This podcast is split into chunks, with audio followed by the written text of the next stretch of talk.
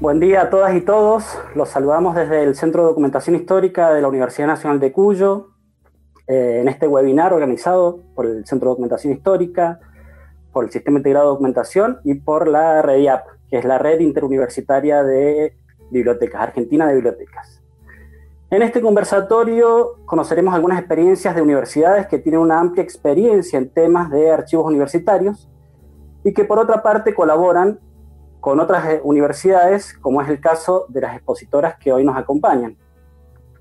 Hoy vamos a poder disfrutar de cuatro presentaciones que nos describirán las experiencias de archivos de universidades nacionales. Una de ellas es de la Universidad Nacional de La Plata, otra es de la Universidad Nacional de San Luis, con la cual tenemos una historia compartida. La Universidad Nacional de Cuyo tiene una historia compartida con la Universidad Nacional de San Luis. Y finalmente dos experiencias locales eh, del Centro de Documentación Histórica, de nuestra Universidad Nacional de Cuyo. El tema de los archivos, y particularmente de los archivos universitarios en Argentina, ya tiene un camino transitado, pero le queda mucho camino todavía por transitar. Consideramos que los trabajos individuales quedan incompletos si no se comparten experiencias de otros espacios que colaboren en la solución de problemáticas comunes. La generación de redes de colaboración y trabajo conjunto es muy imperativo que debemos aplicar al mundo de los archivos y de la documentación. Hoy tendremos el gusto de conocer la experiencia de algunas de estas redes. Antes de comenzar con las exposiciones, nos acompaña Horacio de Giorgi, quien es coordinador del Sistema Integrado de Documentación, que es el sistema al cual pertenece el Centro de Documentación Histórica, y también es coordinador de la REDIAP, quien nos comentará algunas palabras acerca de la importancia del trabajo colaborativo. Horacio, te cedo la palabra.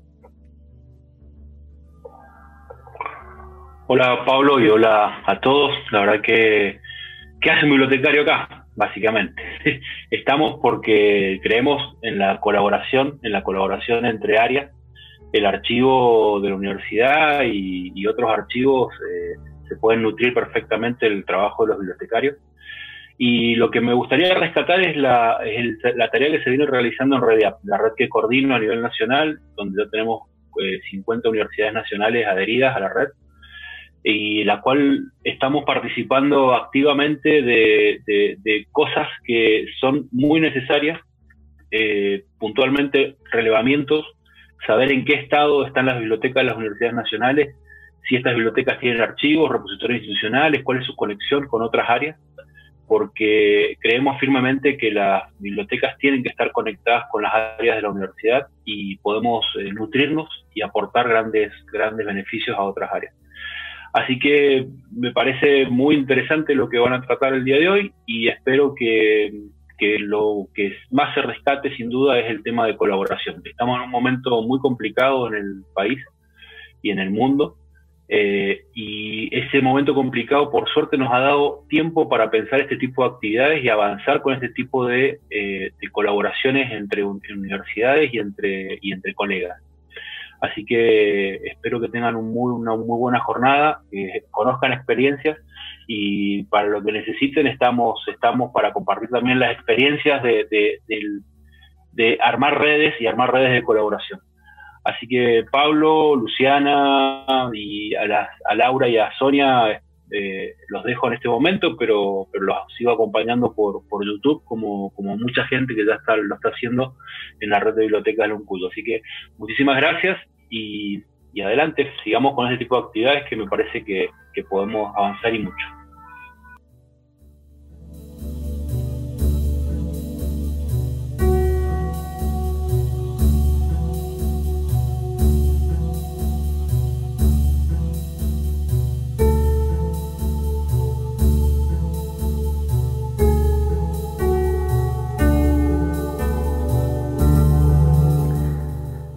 Bueno, muchas gracias Horacio por tus palabras. La verdad que la experiencia que ya llevan eh, tantos años en las bibliotecas con respecto al, tema de las redes es, una experiencia que podemos rescatar para el mundo de los archivos.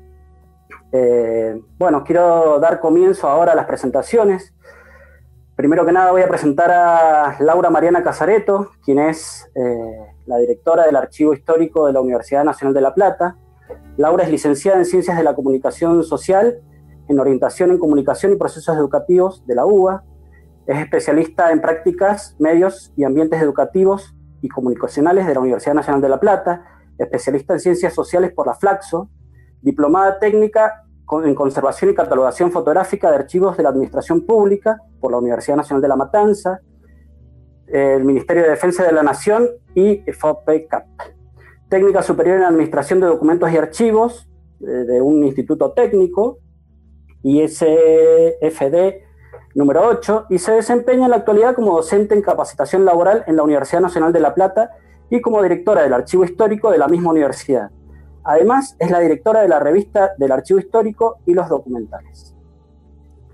Cuando gusten podemos ver su presentación.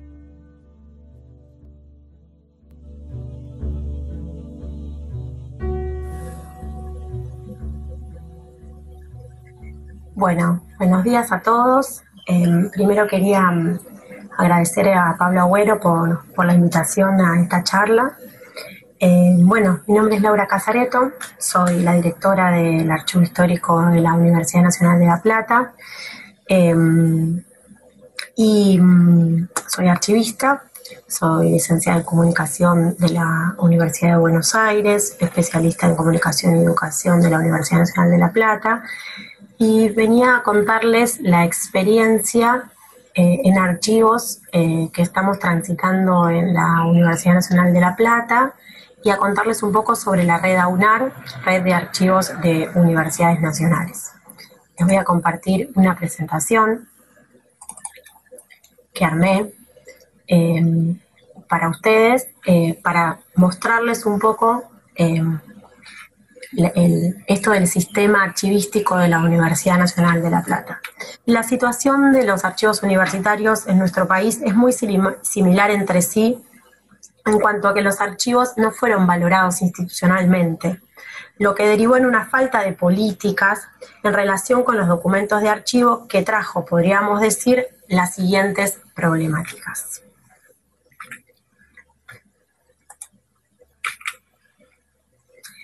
Depósitos de papeles junto a otros objetos en desuso y elementos de limpieza. Me refiero a papeles en un sentido despectivo del documento de archivo, ya que para un documento de archivo sea valorado como tal, no puede estar arrumbado en un depósito en condiciones de abandono. Otra consecuencia de esta falta de políticas archivísticas a nivel universitario es la no organización de estos documentos y su consecuente falta de acceso a la información que ellos contienen. Estas imágenes que le muestro son ejemplos de archivos universitarios. Otra consecuencia es la pérdida de documentación importante con daños irreparables. Ataques de hongos y roedores perjudiciales para nuestra salud y la conservación en el largo plazo de los documentos. La acumulación de documentos en las oficinas productoras por falta de normalización del ciclo vital documental, el no acceso a la información producida por el Estado, lo cual es ilegal porque hay una ley que nos obliga a dar respuesta a esa petición de información, y en cuanto a los documentos digitales, los documentos híbridos, eh, la falta de conocimiento sobre nuestra gestión y producción documental y la valoración de dicha documentación, lo que en este contexto de implementación eh, de sistemas de gestión electrónica, que no podamos determinar qué documentos producimos, ni si serán guardados en su totalidad, conservado una muestra o eliminados. Digo, en lo digital que estamos produciendo en este momento, ¿no? No recordamos el nombre del documento, no lo podemos recuperar. Quiero em, retomar acá algunas cuestiones archivísticas y de tipos de archivo porque es muy importante la conexión entre diferentes tipos de archivos. Nosotros tenemos un instructivo de transferencias de documentos de oficinas al archivo histórico, la, valoración de esos documentos es central, ya que define la guarda de esos documentos, entre otras cuestiones que quiero aclararlas para terminar en el caso de la Universidad Nacional de La Plata. Entonces, como decíamos, existen diferentes tipos de archivos que tienen que relacionarse entre sí, porque si no sucede lo que veíamos recién, hubo oficinas abarrotadas de papel o depósitos de papeles eh, sin acceso a la información. Entonces tenemos los archivos de oficina de gestión, que es donde se producen los documentos, estos documentos tienen un uso eh, interno, es, la tramitación propia del, del documento de archivo. Existen archivos centrales como los archivos de mesa que conservan los expedientes o los archivos de legajos de personal, de alumnos de nuestras universidades. Y están los archivos generales o históricos, donde debería llegar la información, los documentos que tienen un valor para la historia, para la memoria y para la, garantía de derechos.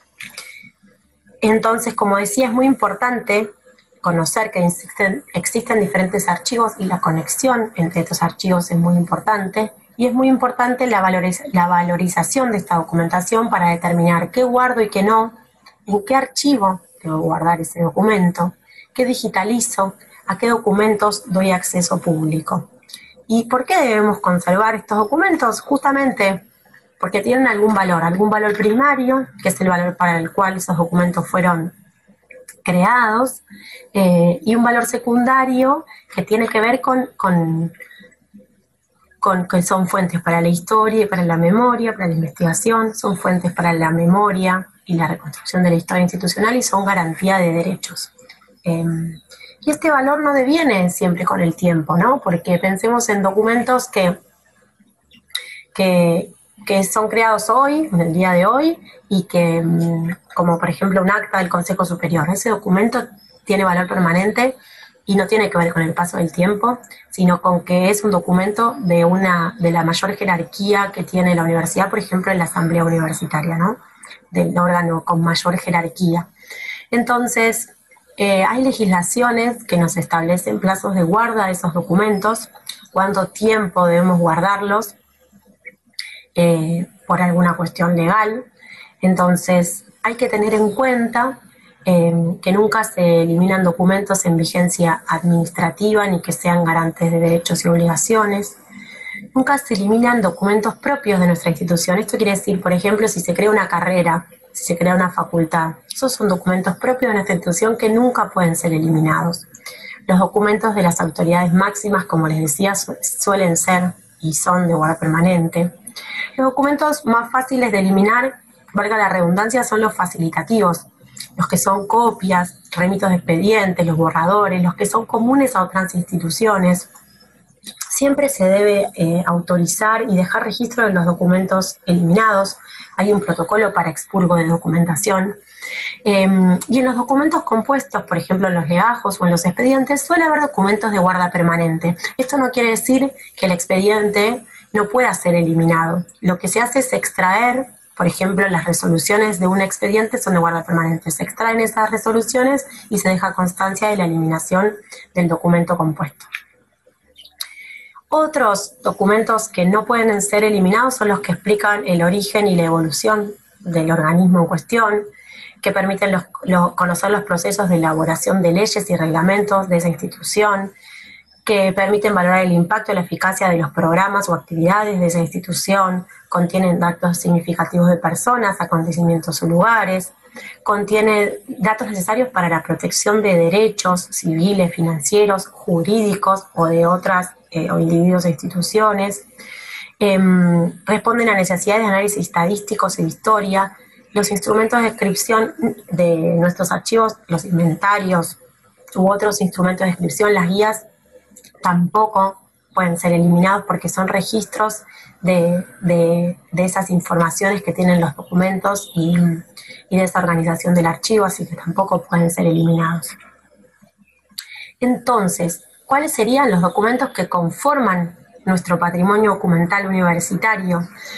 El conjunto de documentos producidos y recibidos por los órganos de gobierno y representación de todas las dependencias, en este caso de la Universidad Nacional de La Plata o de la Universidad Nacional de Cuyo, el conjunto de documentos producidos y recibidos por las personas al servicio de la institución en el ejercicio de sus funciones docentes, de investigación, de extensión o administrativas, el conjunto de documentos producidos y recibidos por determinadas personas o instituciones que hayan donado esos documentos a la institución, y las colecciones documentales, Las colecciones son grupos de documentos de distinta procedencia reunidos en función de una temática, un periodo histórico, una personalidad específica. Son agrupaciones que se llaman artificiales y conformarían lo que sería un centro de documentación. Em, vamos a avanzar un poquito más hasta terminar en la historia, en la experiencia, mejor dicho, de la Universidad Nacional de La Plata y es pensar un poco en cómo se organiza un archivo para poder contar con información accesible, ¿no? Información accesible tanto para la administración, para la historia de la memoria, como para los ciudadanos de afuera, ¿no? Porque sin archivos organizados tampoco hay un acceso de la administración universitaria a esa información. La archivística siempre va de lo general a lo particular, esto es, de nuestros fondos documentales, de nuestros grupos de fondos, hasta la unidad documental simple. De la estructura jerárquica y orgánica, desde, desde el órgano superior hasta la oficina más pequeña, ¿sí? Y desde el presente al pasado.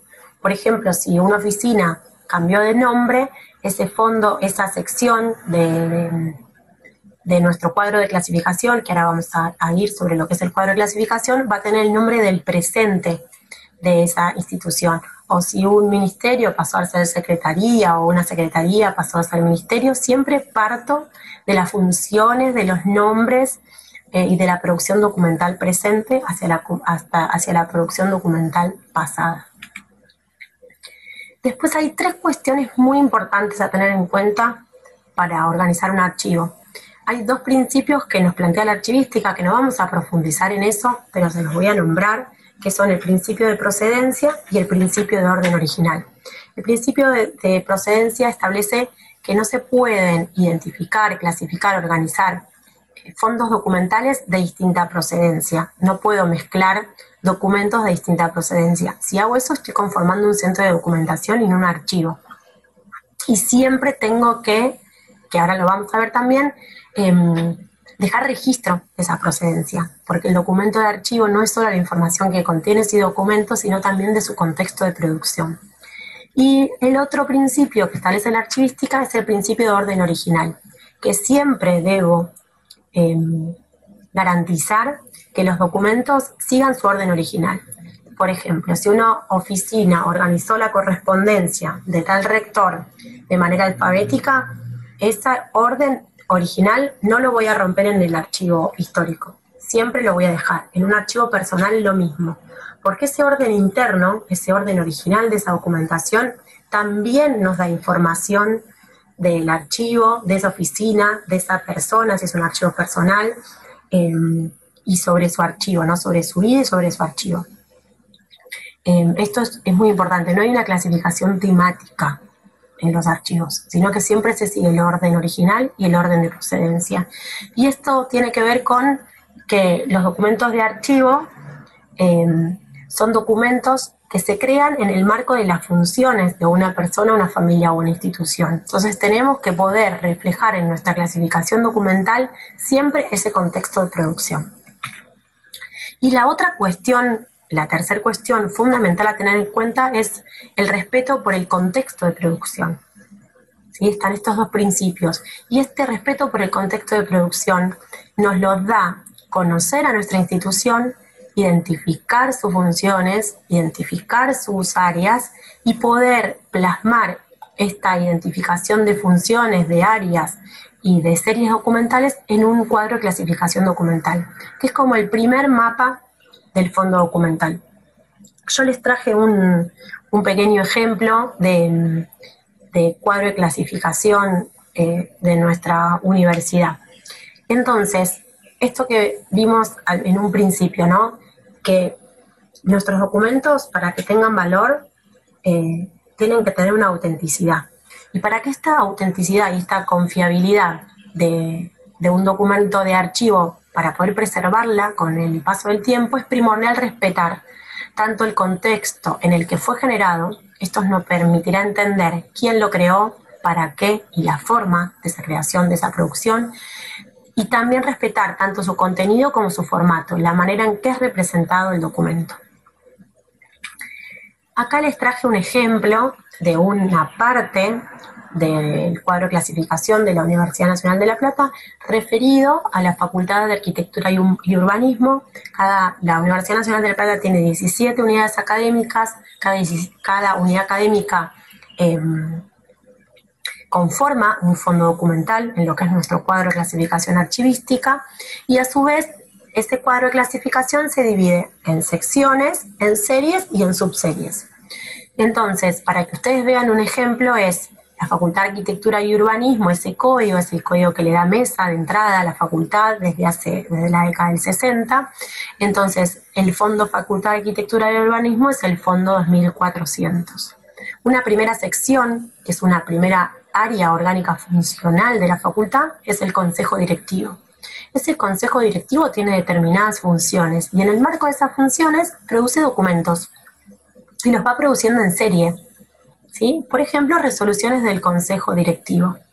¿sí? Entonces, esa es nuestra primera serie documental. Y después están las unidades simples, las unidades documentales simples, que es cada resolución. Y eso nos va a dar un nombre para esa, un código de identificación, un DNI único para ese documento. ¿sí?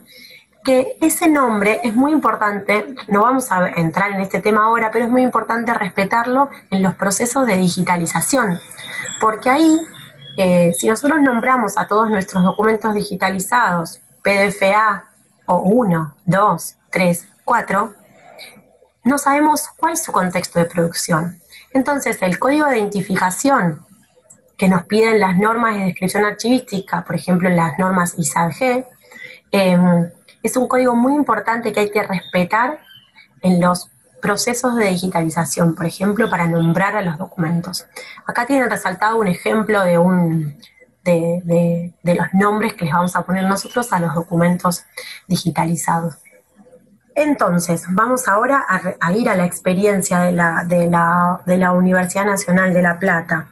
Em, el caso de la Universidad Nacional de La Plata no es una excepción a estas problemáticas de acumulación de documentos en oficinas, de depósitos en condiciones de abandono, pero hace algunos años se viene trabajando en lo que nosotros llamamos un sistema archivístico de la UNLP que está coordinado por el archivo histórico de, la universidad.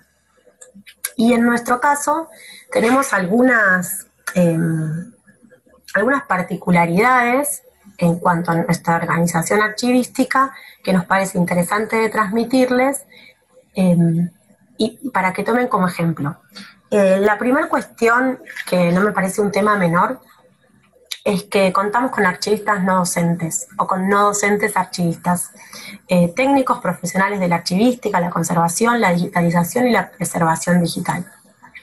Segundo, contamos con un archivo histórico de reciente creación, 2013. Eh, piensen que la Universidad Nacional de La Plata se nacionalizó en 1905 y la Universidad Provincial de la Provincia de Buenos Aires es de 1897. O sea, es una, universidad de, de larga data que recién crea su archivo histórico en 2013. Lo interesante de este archivo histórico es que articula, coordina y asesora los demás archivos de las diversas dependencias de la universidad y si no hay un archivo constituido en esa dependencia, promueve su creación. En este momento, la UNLP tiene cuatro proyectos de archivo en curso, dos de archivos de facultades y dos de instituciones de pregrado, es decir, archivos escolares. La Universidad Nacional de La Plata, aparte de tener sus 17 unidades académicas, museos, bibliotecas y archivos, tiene Em, una escuela primaria y tres escuelas secundarias, un jardín maternal y un jardín em, de infantes. Eh, bueno, entonces les decía, en este momento hay cuatro proyectos de archivo. El archivo histórico documental de la Facultad de Arquitectura y Urbanismo, el archivo histórico de la Escuela Graduada Joaquín B. González, el archivo general histórico de la Facultad de Ciencias Veterinarias y el archivo del Bachillerato de Bellas Artes. Esos cuatro archivos están en proceso de creación, de organización. Otro tercer punto de estas particularidades de nuestra universidad es que todos estos archivos, así como los fondos o series documentales conservadas en bibliotecas y museos de la universidad, se estructuran en un único cuadro de clasificación documental. Esto que yo les mostraba recién de la Facultad de Arquitectura y Urbanismo se hace con todas las facultades, ya que los documentos están relacionados. Por ejemplo, el Liceo Víctor Mercante, que es una escuela de pregrado en nuestra universidad, depende del, rectorado. Los documentos están intrínsecamente relacionados ya desde sus temas, desde la cuestión jerárquica. Eh, entonces es importante tener un cuadro de clasificación documental general, ¿no? De todos los grupos de fondos documentales. Entonces, eh, otra particularidad es que todos estos archivos y estos fondos documentales van a ser registrados y descritos en el sistema ATOM, Access to Memory. Es un software usado a nivel internacional que mm, tiene descripciones multinivel y que parte del cuadro de clasificación documental y em, incluye las cuatro normas de descripción archivística para describir instituciones archivísticas, para describir funciones de, de las instituciones productoras del documento, para, para describir autoridades, para describir fondos, secciones y em, documentos. Son las cuatro normas de descripción archivística creadas por el Consejo Internacional de Archivos. Em, una vez que este atom aún no está público, eh, pero la idea es cargar allí el patrimonio documental de nuestra universidad, em, y em, los, objetos digitales, los documentos digitalizados que, tengan acceso público en su totalidad. Esto no quiere decir que los inventarios no estén en el Atom, todos los inventarios son de acceso público. Por ejemplo, la carátula de un expediente, el extracto de qué se trata el expediente, eso es de acceso público. Después si podemos acceder como usuarios externos a la universidad al documento en su totalidad, tiene que ver con la valoración documental pero en un primer acercamiento todos los, inventarios son públicos, así que todos los inventarios, la idea es que estén en el sistema Atom y uno pueda saber que ese documento existe y después ver si tiene acceso público o no. En este sentido, es indispensable pensar en la conformación de un sistema archivístico interno para las universidades, para cada universidad, y en un sistema archivístico externo que su germen está en esto que conocemos como que, se creó y que es la red AUNAR, de la cual vamos a hablar un poquito, un poquito más adelante. ¿Por qué trabajar en un sistema? Porque los fondos y series documentales al interior de cada universidad están intrínsecamente relacionados. Em, la producción documental y su clasificación va a estar relacionada primero por una cuestión jerárquica. Digo, el rectorado es el órgano superior que viene a determinar algunas cuestiones a nivel universitario en general. Entonces ahí va a haber una, eh, una, una, dependencia ¿no? ya jerárquica. Em, en el caso de la UNLP, les traigo algunos ejemplos. Nuestro sistema archivístico está conformado por el archivo histórico de la UNLP. Aquí les traje algunas imágenes para que vayamos conversando y vayamos viendo los distintos archivos. Em, por el archivo histórico del Liceo Víctor Mercante, que es una de las instituciones de pregrado de nuestra universidad, por el archivo histórico y documental del Colegio Nacional Rafael Hernández, otra institución de pregrado de nuestra universidad que nació como, como colegio provincial para varones, previo en la época de la federalización de la ciudad de Buenos Aires, eh, y la creación de la ciudad de La Plata, el archivo de la Facultad de Ciencias Jurídicas y Sociales. Fíjense la dimensión, ¿no? Y que después eh, conocer esta producción documental también nos va a servir ahora para todo lo que es sistema de gestión electrónica. Este sistema está anclado, basado, eh, sostenido por distintas normas compartidas, lo cual es muy importante. Acá les traje algunas, están los links después para que ustedes accedan. Entonces, manual de procedimientos en cuanto a la gestión de colecciones, la información eh, obligatoria para los usuarios de los distintos archivos, la creación de una comisión de políticas integrales para los archivos de la UNLP, eh, instructivos para la obtención de imágenes o de documentos de tal o cual archivo, instructivo de transferencias de documentación al archivo histórico, o sea, de las oficinas al archivo histórico, y esto después se replica en otros archivos de las facultades, eh, todo lo que tiene que ver con acceso a la información y el derecho de acceso a la información pública, eh, la protección de datos y la transparencia activa que está generando la Universidad Nacional de La Plata. Después tenemos dos resoluciones referidas al pasado reciente. Una es el resguardo de todos los documentos producidos por la UNLP entre 1955 y 1986 en 1986 se produce la Asamblea Normalizadora en nuestra universidad, tres años después de recuperar la, democracia, y se trata de resguardar esos documentos. Y otra resolución es la 259 del 2015, que mm, em, es todo el proceso de reparación de los legajos de los detenidos desaparecidos. Después, nuestra, el Museo de Física de nuestra universidad sacó un protocolo COVID eh, muy, muy, muy bueno, que después se, lo, se, los puedo compartir, acá no puse el link. Y después tenemos dos tablas de plazos de guarda, que son estas tablas que yo les comentaba hace un rato, que em, determinan los plazos mínimos legales de conservación de determinada documentación. Tenemos una tabla del rectorado y una tabla de una facultad. Bueno, y como para ir cerrando, em, está esta cuestión de la red AUNAR. Em, la red AUNAR se creó en el 2018, em, un grupo de, compañeros y compañeras de diversos archivos nos reunimos en Quilmes en unas jornadas de historia, memoria y comunicación y creamos la red AUNAR. Ya veníamos trabajando de manera colaborativa, pero no habíamos creado nada institucional. Em, esta red la conforman em, la Universidad Nacional de Córdoba, de La Plata, de San Luis, de Buenos Aires, de Misiones, de La Pampa, de Quilmes, de Tucumán, Patagonia, San Juan Bosco, de La Rioja y em, esperamos que, se sumen desde un cuyo y mm, hay varias propuestas de capacitación, de generar modelos de tablas de retención, modelos de cuadros de clasificación, eh, hacer un censo de archivos universitarios. Em, y bueno, em, poder elevar al Consejo Interuniversitario Nacional la problemática de los archivos, poder generar y acompañar a los diversos archivos universitarios en, pedir subsidios. Hay un subsidio de Iberarchivos, donde tenemos una representante que también va a hablar hoy, que es Sonia Riveros, de archivos universitarios. Hay un sistema nacional de documentación histórica, que va a haber representantes de, la red AUNAR también. Em, Así que se, está avanzando en, tener normas compartidas, modelos compartidos.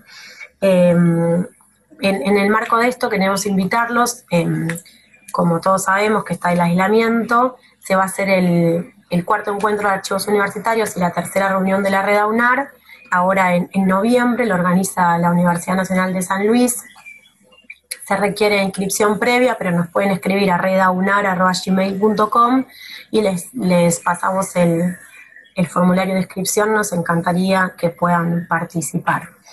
Em, bueno, para ir cerrando, em, es central comprender que debemos partir de la archivística para llevar adelante proyectos de conservación, o proyectos de lo que se conoce como despapelización o proyectos de digitalización o de gestión de documentos electrónicos.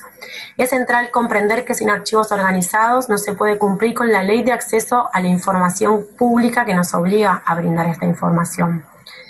Em, y es central, volviendo a esto de la red AUNAR, comprender que solo con el trabajo en red entre archivos de universidades nacionales vamos a poder institucionalizar, institucionalizar nuestros archivos. Y no solo eso, sino compartir normativas, experiencias y tecnologías. Muchas gracias.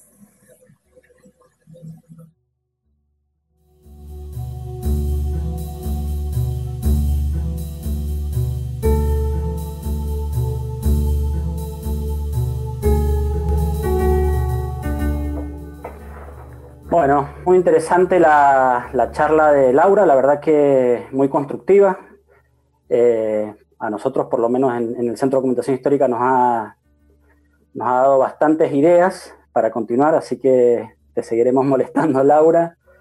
Eh, ahora quiero presentar a Sonia Riveros, quien es una colega de, que la conozco hace varios años eh, y además, bueno, trabaja en una universidad que ha compartido historia junto con la Universidad Nacional de Cuyo, porque, bueno, como saben, la Universidad Nacional de San Luis y la Universidad Nacional de San Juan se separaron de la Universidad Nacional de Cuyo en 1973, así que tenemos una historia y un, este, un acervo documental que refleja esa historia en conjunto.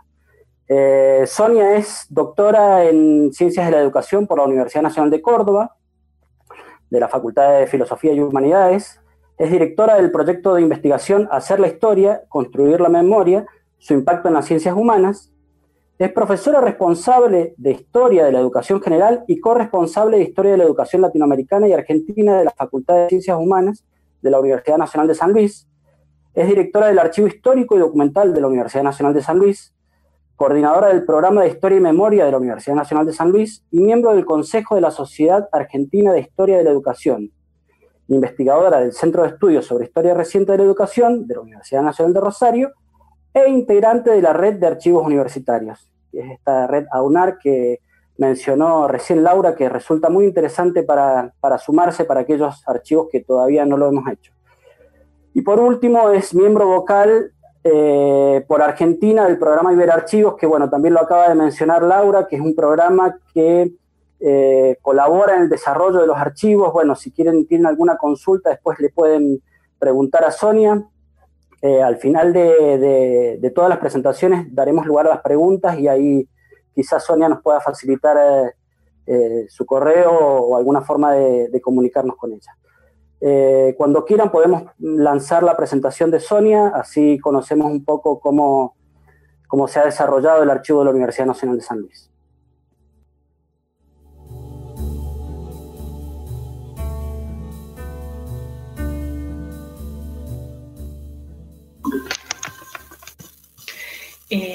Buenos días. Eh, bueno, mi nombre es Sonia Riveros.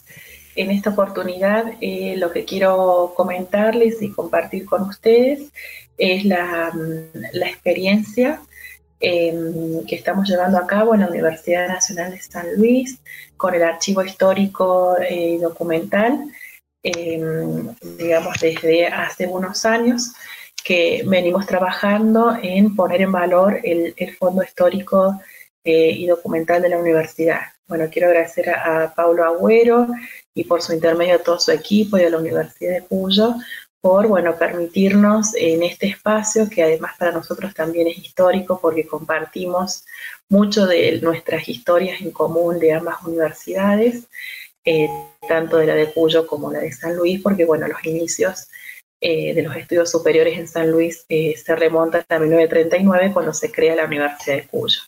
Así que bueno, celebro este encuentro y esta posibilidad de reencontrarnos en la región. Em, bueno, un poco lo que les quiero presentar eh, tiene que ver con, em, con las experiencias, como les dije al principio, de un trabajo em, en la cual, bueno, nos hemos propuesto, ahí voy a compartir este, pantalla de la presentación, demora unos minutitos.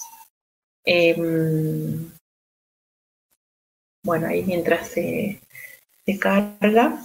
Em, lo que les voy a presentar justamente tiene que ver con esto, ¿no? Con poder em, compartir aquellas estrategias que nosotros tuvimos que poner en juego para poder poner en, valor eh, ese fondo histórico de, la universidad.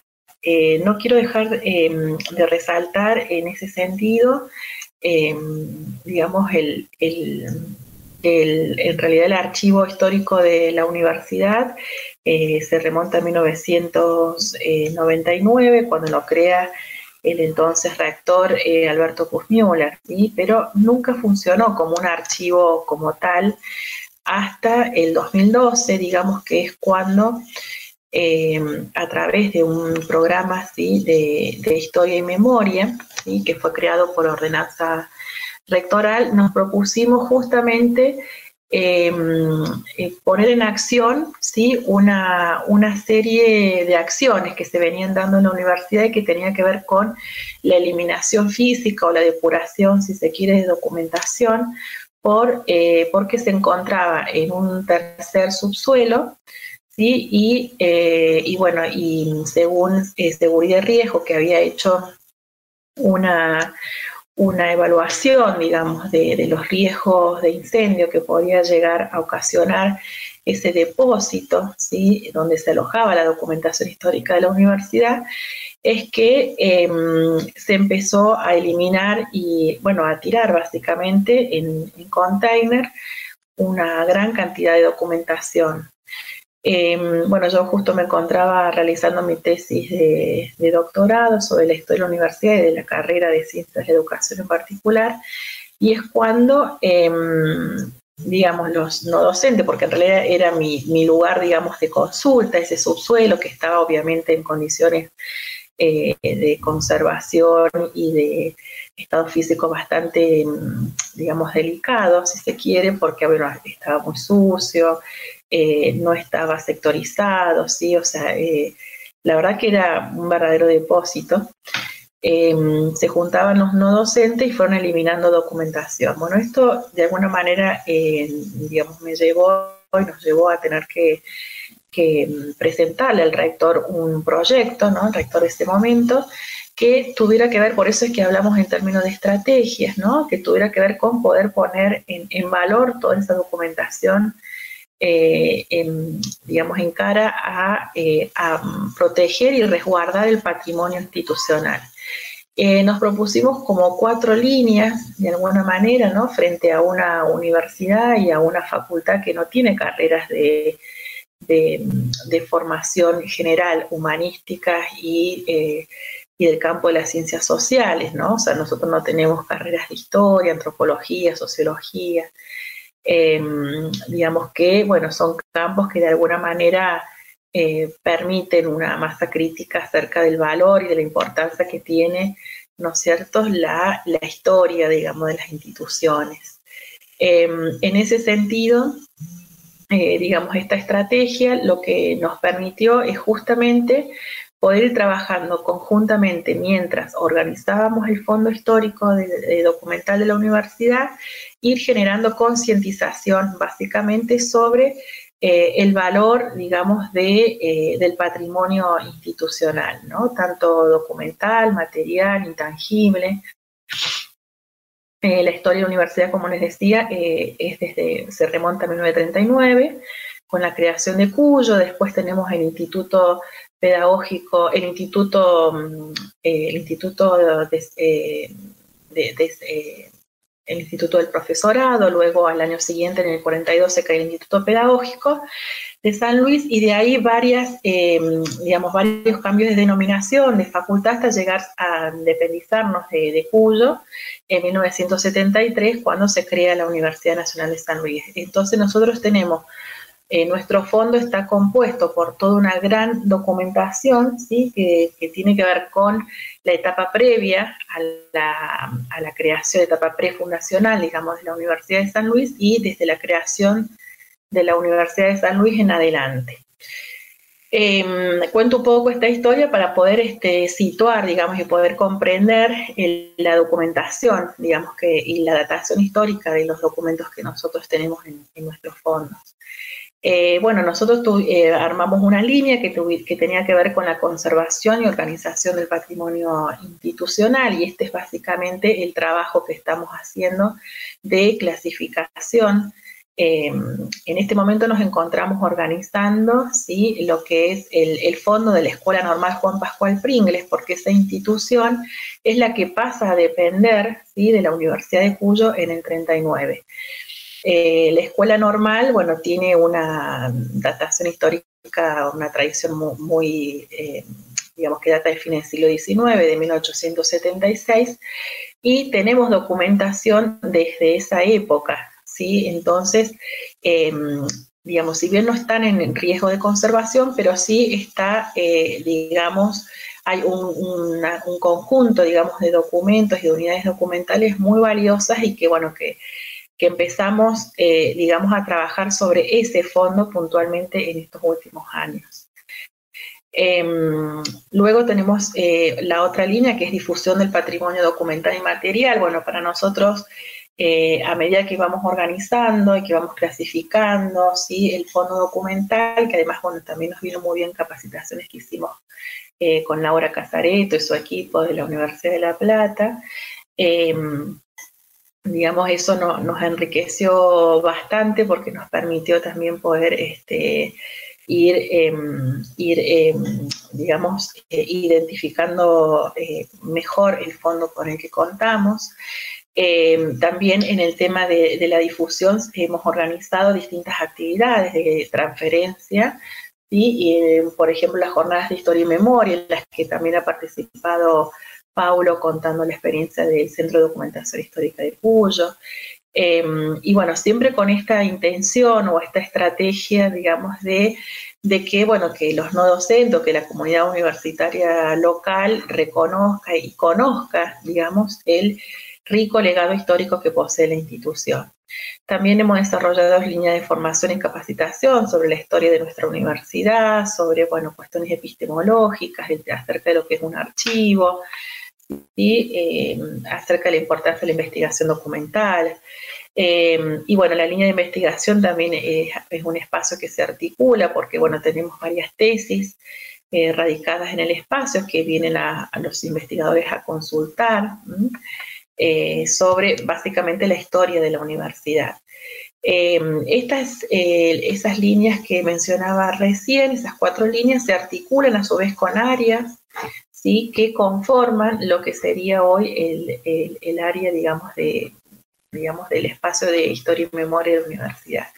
Está el área del archivo histórico documental, donde, bueno, como les comentaba al principio, tenemos el fondo de la Escuela Normal, el fondo de la Universidad Nacional de Cuyo, esto es etapa prefundacional, y el fondo propiamente de Universidad Nacional de San Luis, más donaciones privadas que continuamente vamos recibiendo, ¿sí? de docentes eh, digamos, y, personalidades, incluso del mismo rector, este, al de Alberto Postmuller, por ejemplo, que nos han donado libros, documentos muy valiosos.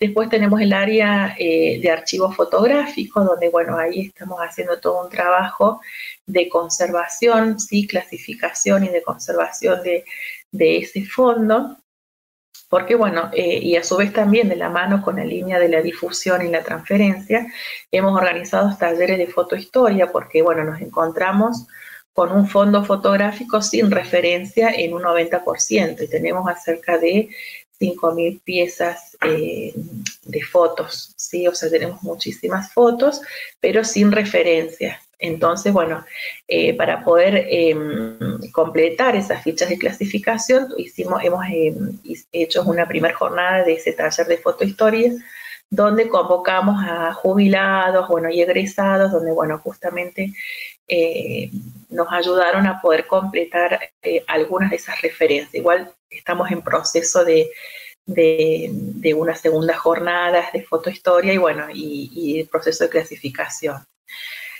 En general, los fondos están muy bien conservados.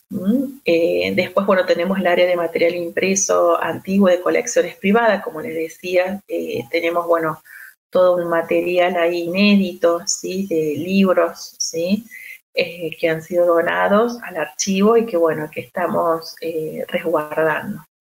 También tenemos el área de laboratorio de historia oral, ¿sí? donde bueno, es un área donde lo que se apunta es básicamente em, a, preservar lo que tiene que ver con la memoria intangible ¿sí? de la universidad. Eh, nos encontramos, esta área un poco surgió porque, bueno, nos encontramos con varios em, eh, cintas ¿sí? Eh, del Consejo Superior y videos, o sea, distintos soportes ¿sí? de documentos sonoros, ¿no? que, bueno, consideramos eh, importante poder este, eh, pasar, digamos, pasarlos de, a otros formatos y digitalizarlos como para poder tener también acceso a ese otro tipo de fuentes documentales para las investigaciones. Em, bueno, en ese fondo hemos contado también con equipamiento y proyectos de la SPU, donde hemos podido comprar eh, todo ese, ese, material que de alguna manera nos ha ayudado. Eh, después tenemos, eh, bueno, esto, justamente el área de laboratorio de conservación y restauración, donde hacemos justamente todo el trabajo de limpieza, bueno, del, del sacado de material metálico, de los documentos, em, Generalmente en la parte de restauración no la hemos hecho aún porque, bueno, como les digo, eh, San Luis, bueno, es un clima muy seco, el espacio donde se, donde se encuentra alojada la documentación es un subsuelo que tiene ventilación y que, bueno, que está, los anaqueles son metálicos eh, y eh, son apropiados, digamos, para el espacio, la iluminación es correcta. Entonces, bueno, todos estos factores físicos donde se aloja la documentación son espacios que es un espacio que ha permitido poder justamente Em, conservar mejor la documentación.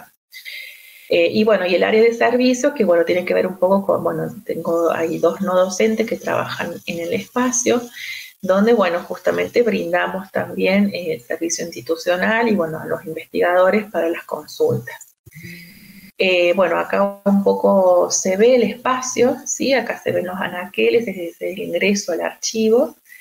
Y ahí están los anaqueles donde nosotros resguardamos, bueno, le puse este concepto de memoria habitada que es de Paul Ricard, porque, bueno, un poco tiene que ver con esto, ¿no? O sea, con que los, eh, en este caso los archivos, son espacios eh, donde habita la memoria. Eh, bueno, justamente acá para que vean un ejemplo ¿no? de cómo es esta articulación con, con, las líneas del programa de historia y memoria, Aquí se ve eh, la, línea de conservación y organización del patrimonio institucional, eh, donde, bueno, se ve justamente el trabajo con el fondo de la escuela normal que les comentaba y, bueno, y lo que hemos hecho concretamente. La limpieza de cada unidad documental, las fichas de inventario, ¿sí? los temas, la eh, identificación de temas, fechas extremas, los tipos de documentos, la procedencia, ¿no? los cuadros donde se registra cada documento la descripción, el año, ¿sí? la ubicación de los anaqueles, bueno, etc. Eh, aquí se ve, por ejemplo, cómo es el antes ¿sí? del, espacio del archivo y ahora. Em, este, este ahora, bueno, por ejemplo, ahí se ve, también tenemos becarios y pasantes, que, estudiantes de las carreras de ciencia humana, que se suman, digamos, a, eh, a esta memoria habitada del archivo y bueno, son las personas y los recursos con los que contamos para eh, poder ir organizando el, fondo. Eh, bueno, ahí se ve un poco el trabajo ¿no? que hemos hecho de sacar los eh, soportes metálicos, ¿no? los instrumentos, que, las herramientas que usamos para limpieza. Ahí se ven, por ejemplo, el trabajo que, estamos haciendo con, las becarias. Bueno, em, ya para finalizar la, presentación, eh, lo que me queda para compartir con ustedes es eh, simplemente, em, digamos, lo que ha significado un, arduo trabajo en estos años para poner en valor el Fondo Histórico de la Universidad Nacional de San Luis em, y, digamos, la importancia, ¿no es cierto?, de pensar en estrategias que permitan eh, poder fortalecer, digamos, eh, el espacio, que en este caso, eh, un espacio, como les comenté, que si bien había sido creado, pero que em, nunca había funcionado como un archivo, ¿sí? en este momento lo que nos encontramos trabajando es en el tema de la normativa, en una normativa de uso y funcionamiento del espacio y también como una manera de normatizar ¿sí? normativizar, digamos, lo que sería Em, la eliminación, digamos, de documentación em, y, la transferencia de los fondos al archivo histórico, ¿sí? Porque nosotros lo que estamos buscando, eh, de alguna manera, el propósito sería poder centralizar todo lo que tenga que ver con eh, la memoria histórica de la Universidad Nacional de San Luis. Entonces, todos aquellos eh, fondos que se encuentren alojados en las diferentes dependencias o unidades académicas de la universidad se van a transferir al archivo histórico. Entonces, en este momento nos encontramos abocados en trabajar en esa normativa, que si bien sabemos que no hay una normativa a nivel eh, universitario, ¿sí? o sea, a nivel nacional, ¿sí? Eh, en nombre de la autonomía, digamos, de las universidades, de alguna manera eh, nosotros estamos eh, abocados a poder pensar, digamos, en esa normativa que, bueno, que va a ser luego presentada al rector y, bueno, y por su intermedio al Consejo Superior para su aprobación. Eh, incluso en esa normativa que hemos trabajado también hay, este, mm, se van a hacer como fichas anexas donde, bueno, se detalla de por qué se da de baja determinada documentación, eh, digamos, para que también quede el registro. Y también el tema de los circuitos de las donaciones, que también esa es otra normativa en la que hemos trabajado, porque bueno, continuamente el, archivo histórico viene recibiendo donaciones, como les comenté anteriormente, y bueno, es importante también que quede este, eh, patrimonizado, ¿sí? o sea, que quede bajo patrimonio de la universidad esa documentación que se, eh, que se dona o que se transfiere. Em, porque bueno, es una forma también de visibilizar en esto de prestar estrategias, ¿no? O sea, el tema de poder institucionalizar las prácticas archivísticas que nosotros estamos haciendo dentro del espacio, es una forma también de visibilizar, de legitimizar el espacio y bueno, y de darle también un reconocimiento este, institucional. Bueno, eso era un poco lo que yo quería compartirles. Eh, bueno, quedó abierta a preguntas, a consultas. Em, si quieren que amplíe por ahí algún aspecto, sí, quedo a disposición de, bueno, del público que quiera hacer estas preguntas. Muchísimas gracias y nuevamente gracias a Pablo y a la Universidad de Cuyo eh, y a las compañeras panelistas que, me acompañan esta oportunidad. Muchas gracias.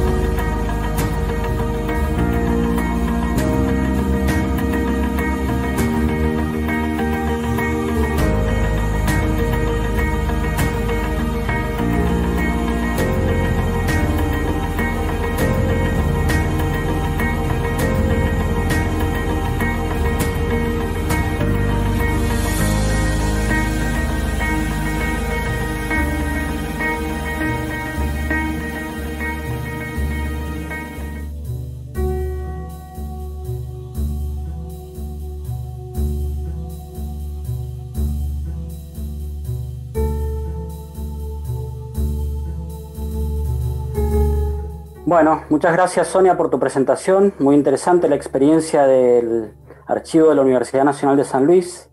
Después tenemos algunas preguntitas también eh, cuando terminemos las presentaciones.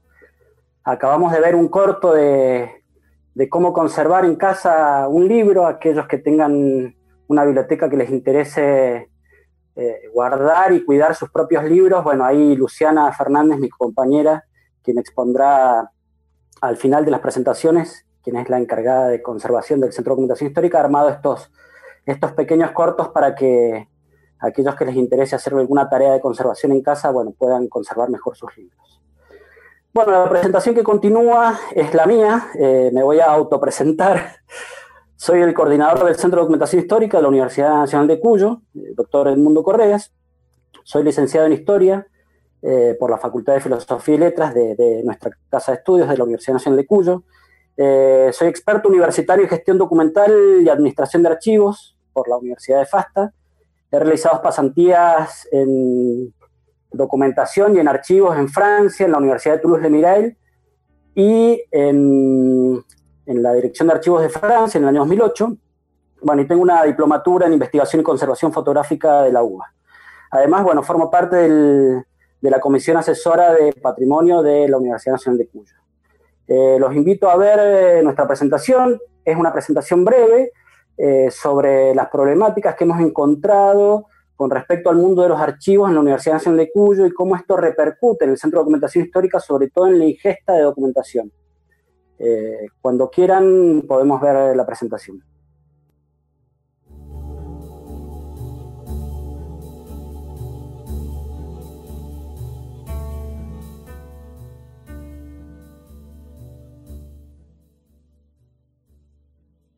Cuando en el Centro de Documentación Histórica empezamos a estudiar el, mundo de los archivos y de cómo funcionaban, descubrimos que la archivística planteaba ideales que no siempre era posible aplicar. En todos los libros de archivística que hemos consultado, por lo general plantean que deben existir sistemas archivísticos en las instituciones que contemplen los ciclos documentales, es decir, que todo documento tiene un momento de nacimiento y su origen responde a una necesidad o problemática que debe resolverse la mayoría de las oficinas institucionales, sean públicas o privadas, responden a esta lógica. Para la archivística, estos son los llamados archivos de oficina o archivos de gestión. Cruz Mundet en su manual de archivística nos dice, los archivos de oficina son subsistemas integrados en un sistema global, el del archivo, por el cual deben gestionarse con la vista puesta en el futuro de esa documentación que no sea destruida arbitrariamente que permanezca organizada. El orden de los documentos generados en estas oficinas responde a la lógica de las mismas. Es decir, que si se ordenan en forma cronológica, alfabética, numérica, etc., para encontrar más fácilmente la documentación, el mismo debería mantenerse a lo largo de todas las fases del ciclo documental. La ayuda de los archiveros en esta instancia resulta crucial para que el sistema funcione en las siguientes etapas. Hasta aquí, todo ideal retomamos a Cruz Mundet, que nos dice, considérese que la gestión documental e informativa requiere, por una parte, un tratamiento adecuado desde sus orígenes para normalizar y agilizar el trabajo administrativo y por otra, para lograr que esos fondos de oficina, cuyo destino final es el archivo, podríamos decir el archivo histórico, lleguen en condiciones de reflejar las actuaciones de la entidad que los ha creado y de reproducir el orden original de los mismos. Como vemos aquí tenemos dos de los principios que hemos mencionado anteriormente, que es el de orden original y el de la procedencia. Los documentos que han sido originados para resolver algún asunto dejan de cumplir su misión en las oficinas cuando el asunto es resuelto. Para la archivística ese documento ya cumplió su función en ese archivo de gestión, por lo tanto debería pasar a la siguiente fase, el llamado archivo intermedio o central.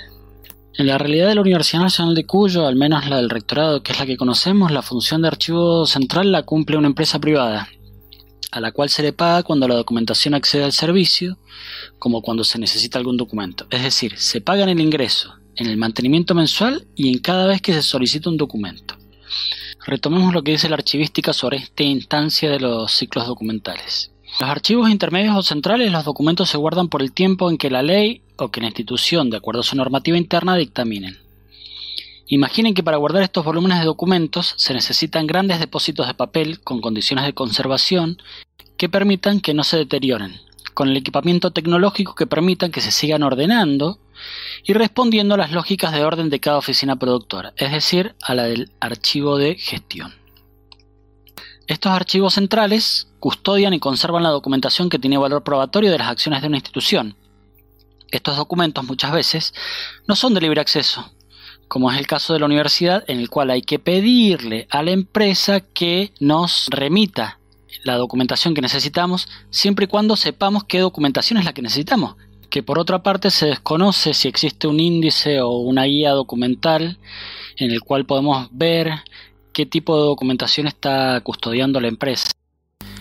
Una de las problemáticas que se nos ha presentado en la Universidad Nacional de Cuyo es que al no contar justamente con un sistema archivístico, al Centro de Documentación Histórica que funciona como archivo histórico, no le llegan prácticamente documentación producida por la misma institución, sino que muchas veces tenemos que salir a buscar desde el Centro de Documentación Histórica en cada una de las oficinas o en las secretarías documentación que pueda llegar a ser de importancia para la construcción de la memoria de la universidad. Recuerdo un momento de cambio de autoridades en la universidad que desde el Centro de Documentación Histórica enviamos notas a cada uno de los secretarios y decanos pidiendo que nos enviaran documentación que ellos consideraran que pudiera representar su gestión. De estas 15 o 20 notas que enviamos, eh, nos respondieron creo que dos o tres. El tema que bueno es lógico porque las autoridades no tienen por qué encargarse de algo que debería funcionar por un sistema. Pero bueno, por otra parte, ya que no existe este sistema, creo que todos, como integrantes de una comunidad institucional, deberíamos preocuparnos porque la memoria institucional se mantenga, porque los documentos se conserven debido a su valor probatorio y además por una cuestión de transparencia institucional. Una vez que se cumple el tiempo ordenado por la ley o normativa interna de una institución para que la documentación permanezca en el archivo central, se procede a una práctica que resulta vital o mortal para ciertos documentos, que es la selección y valoración documental. En este procedimiento de valoración documental, un grupo colegiado de expertos de diversas disciplinas deberán definir de acuerdo a los intereses de la institución qué documento pasa al archivo histórico o se expurga, es decir, se elimina. La tarea de valoración no debería ser eh, tomada a la ligera, sino más bien debería ser metódica, ya que de ella dependen la memoria o el olvido de ciertas acciones en una institución, siempre y cuando, por supuesto, que el documento haya llegado a esta instancia y no se haya perdido en el camino, o se haya destruido porque se necesitaba el armario, o el espacio en el edificio, o el espacio en el disco o en los servidores. En el mundo digital, aquellos documentos o series documentales que no han sido tratados bajo normas de preservación digital corren un riesgo enorme de que sean eliminados o, que no puedan recuperarse. Basta un clic para que un gran volumen de documentación desaparezca. Una vez que se ha realizado la valoración documental, sabemos que hay documentación que va a desaparecer o que va a ser expurgada y hay documentación que va a permanecer y que va a ser conservada permanentemente. Esta tarea de conservar permanentemente la documentación la lleva adelante el archivo histórico. Sin embargo, algunas veces los archivos históricos se encuentran con problemáticas que deberían ser resueltas con anticipación. En un sistema archivístico, un archivo histórico no debería preocuparse por salir a buscar o procurar que la documentación histórica sea preservada desde sus inicios. Sin embargo, la realidad es completamente distinta. Y no solo en la Universidad Nacional de Cuyo, sino que con otras instituciones con las que hemos estado en contacto, esta problemática existe también. Ahora, si nos atenemos a lo que propone la archivística, la función del archivo histórico es la de conservar la documentación que tenga un sentido histórico o cultural tanto para la institución como para la sociedad en su conjunto. El archivo histórico debería recibir la documentación que ha sido seleccionada por la comisión valoradora y transferida desde el archivo intermedio o central. El archivo histórico debería respetar los fondos, series, secciones, etc., que han sido generadas en las distintas oficinas anteriores y respetar el orden orgánico de esta documentación. Planteado de esta manera, el archivo histórico debería procurar mantener el orden original con el que fueron concebidas las series documentales, como también la procedencia de las mismas. Esto siempre respetando los principios básicos de la archivística. Estos principios son mantenidos en el Centro de Documentación Histórica. En algunas ocasiones la documentación llega sin conocer cuál es la procedencia y por otra parte, bueno, llegan desordenados, así que tampoco podemos mantener el orden original razón por la cual tenemos que reordenar algunas veces, siempre dejando constancia de cuál fue el orden que le dimos nosotros en caso de que aparezca cuál fue el orden original de la documentación. Ante las problemáticas manifestadas que hemos detectado a lo largo de nuestro trabajo, cobra un sentido fundamental trabajar bajo estándares archivísticos, ya que seguir estos lineamientos debería ser el horizonte que todo archivo debería perseguir, y sus técnicas la brújula para encontrar el camino cuando nos encontramos perdidos entre las masas documentales que deben recobrar su sentido original. Por otra parte, consideramos necesario que si no realizamos un diagnóstico de nuestras falencias, no conoceremos nunca qué nos falta para mejorar nuestros archivos. Sin estas guías teóricas será muy difícil ordenar un archivo, y si no lo tenemos ordenado, bueno, no podremos describirlo, no podremos encontrar la documentación que necesitamos cuando nos la solicitan, y por último no podremos digitalizar, ya que los objetos digitales deberían estar ordenados y descriptos tal como lo está el archivo papel. Digitalizar documentos sueltos sin correlaciones también carece de sentido, pero esta historia se las contaré en otro momento. Muchas gracias.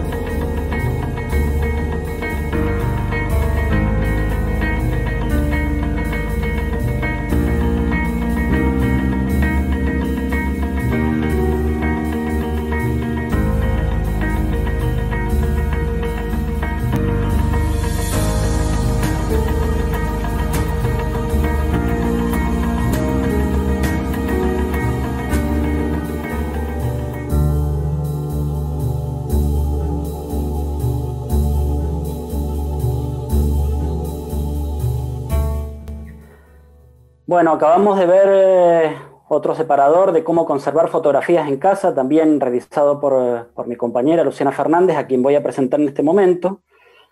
Eh, María Luciana Fernández es mi coequiper en el Centro de Documentación Histórica, es eh, una especie de MacGyver en el tema de los archivos porque se encarga no solo de la, conservación, sino que, bueno, entre los dos hacemos un poco de todo que es descripción archivística, conservación. Ella es encargada sobre todo de la parte de conservación, es, la, es nuestra experta. Eh, bueno, María Luciana Fernández es licenciada en Historia por la Facultad de Filosofía y Letras de la Universidad Nacional de Cuyo. También es diplomada en Investigación y Conservación Fotográfica por la UBA. Eh, trabaja en el Centro de Documentación Histórica desde el año 2009 y es la responsable del área de conservación. Eh, la verdad que debo destacar que hace un trabajo excelente, Luciana, es muy comprometida eh, y lo verán a, continuación en el, video cuál es la, labor que lleva con respecto a la conservación de, de nuestros documentos y nuestro acervo histórico documental.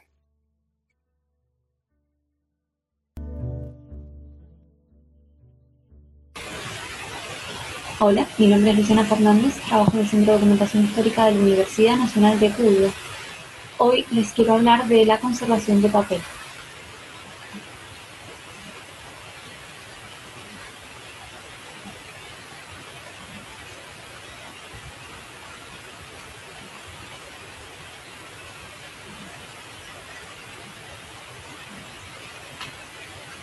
¿Qué es la conservación? Cuando hablamos de conservación nos referimos a las acciones tendientes a preservar los documentos y su contenido. En el Centro de Documentación Histórica nos manejamos con parámetros de conservación preventiva. La conservación preventiva hace referencia a las acciones físicas que se realizan, tanto sobre los materiales para la guarda como sobre las condiciones ambientales para su conservación.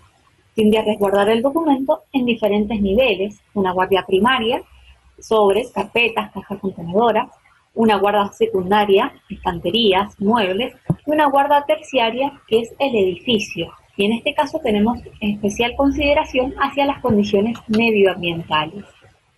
La conservación preventiva trabaja sobre las colecciones como un todo, siempre respetando las clasificaciones de archivística que son fondo, subfondo, serie, unidad documental. Por último, se considera que se debe intervenir lo menos posible el material.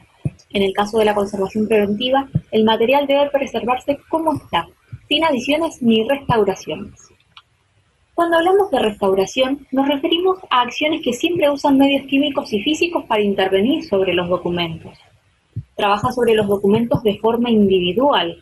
Todo documento se interviene y se alteran sus propiedades. Muchas veces se reconstruyen partes faltantes. A modo de ejemplo, puedo contarles sobre las dos reestructuraciones que ha tenido el acta fundacional de la Universidad Nacional de Cuyo. La primera intervención incluso repintó el acta y las firmas con fines estéticos, además de colocar una gran cantidad de papel y pegamento eh, que no correspondía al acta original. La segunda intervención, afortunadamente, se encargó de volver atrás ese daño, liberó el pergamino original y se realizó una limpieza superficial sin daño al papel. De ello se encargaron las especialistas Cristina y Graciela, Graciela Moretti en el año 2014.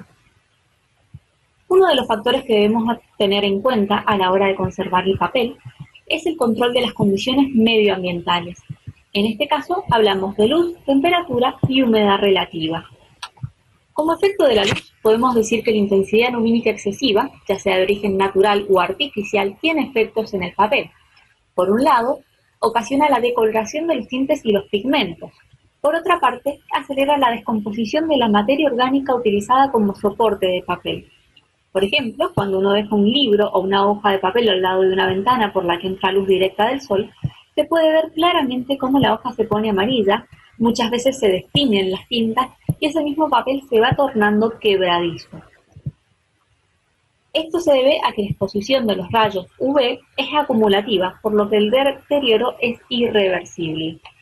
En nuestro caso, el CDH está ubicado en la biblioteca central, que tiene un hermoso techo de vidrio que permite el paso de la luz solar directa hacia las estanterías y los documentos, provocando una decoloración directa de las cajas.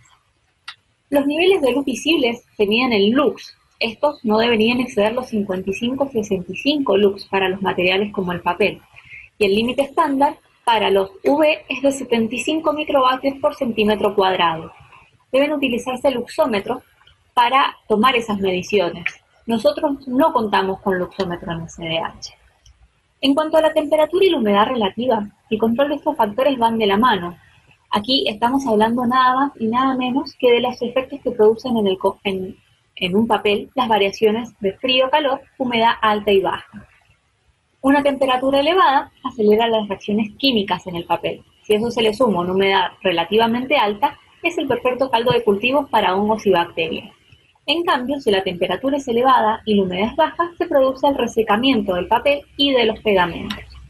Por eso se recomienda mantener una temperatura de entre 18 y 21 grados centígrados y una humedad relativa de 40-55%. Es evidente que esto depende de las zonas en donde esté el archivo, no es lo mismo Mendoza que Buenos Aires. Para evitar las variaciones bruscas se recomienda instalar un termohigrómetro, con esto podemos monitorear el ambiente. El CDH tampoco cuenta con un termohigrómetro, lamentablemente no podemos tener un control extensivo de la humedad y la temperatura del ambiente debido a que existe aire acondicionado y calefacción el hecho de que la biblioteca tiene una gran circulación de estudiantes a lo largo del día que modifican esas condiciones ambientales. Los desastres medioambientales suelen provocar daños casi masivos en el conjunto de la documentación. Nos referimos a incendios, inundaciones, catástrofes naturales como en el caso de Mendoza los terremotos, también existen huracanes, tifones, tornados, erupciones volcánicas. Estas catástrofes muchas veces son inevitables pero debemos tener en cuenta una serie de recomendaciones para evitar los daños totales a la documentación, como la instalación de extintores adecuados a un tipo de fuego. En el caso de un archivo se recomienda la utilización de un extintor de gas carbónico o de anhídrico carbónico, que genera un enfriamiento y un desplazamiento de las llamas y prácticamente no deja residuos, por lo tanto no daña la documentación importante. Debemos tener en cuenta también el adecuado almacenamiento de materiales, el mobiliario, hablamos de estanterías metálicas con pintura epoxi, nosotros contamos con muchos muebles eh, de madera, no son los adecuados para los almacenamientos. El control de goteras, el mantenimiento de desagües de un edificio, eso es muy importante. En la imagen vemos cómo a todos nos puede afectar una lluvia, ¿sí? En Mendoza no llueve casi nunca, pero cuando llueve lo hace de manera torrencial y cuando los desagües están tapados, no cumplen su función y desagotan hacia adentro del edificio. Por lo esto lleva muchas veces a la pérdida de información y de recursos. El último parámetro de conservación preventiva que debemos tener en cuenta y que juega un papel no menos importante a la hora del deterioro del papel es la fuerza física, que es nada más y nada menos que la manipulación. Las condiciones de manejo y traslado de un documento tienen impacto en el mismo, por eso intentamos reducir esa exposición por el uso de guantes de látex o de nitrilo para no trasladar la grasitud y los residuos que tenemos en las manos hacia el papel. En el mismo sentido, podemos usar guardapolvos, pelo atado, tener en cuenta que los adornos, tales como pulseras o relojes, pueden enganchar la documentación, no apoyarse sobre los documentos, mantener la limpieza del lugar, las estanterías, deben estar limpias. Hay mucha acumulación de polvo, sobre todo aquí en Mendoza. Acá corre un sonda y queda todo cubierto de polvo. No comer en el lugar de trabajo. Las migas, los desperdicios pueden atraer invitados como hormigas. Y si tomamos eh, alguna bebida, podemos salpicar la documentación, incluso derramarla sobre la misma documentación. Es fundamental tener un lugar aparte para realizar nuestros refrigerios y otro apartado para la documentación. ¿sí? Es importante tener eh, en cuenta esta serie de reglas y esta serie de no adentro de un archivo. En orden de disminuir la manipulación de los documentos, debemos guardarlos adecuadamente. El papel tiene un deterioro que es intrínseco por su naturaleza y la única forma de pausarlo es el uso de carpeta o sobres de papel libres de ácido y cajas contenedoras también de papel libre de ácido o pH neutro. En nuestro caso, los sobres y las carpetas son, son realizados a medida y las cajas son compradas de forma estándar.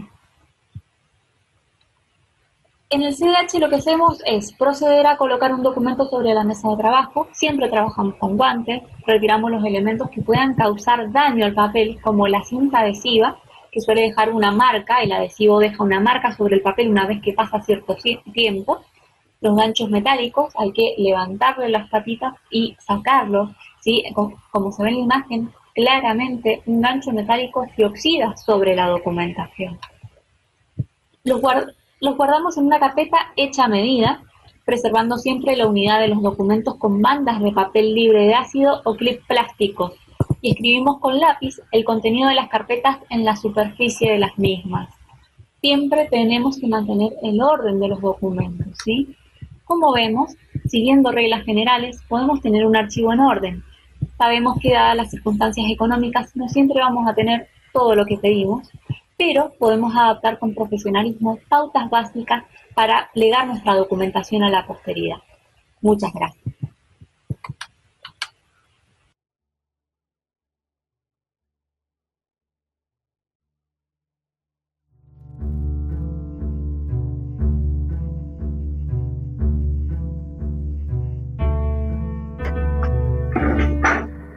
Bueno, muy interesante el video que nos muestra Luciana. La verdad que la labor de conservación es una labor primordial en cualquier archivo, en cualquier biblioteca. Eh, creo que el video de Luciana eh, nos puede ayudar a, llevar mejor nuestra labor eh, en cualquier espacio documental, no solamente en los archivos.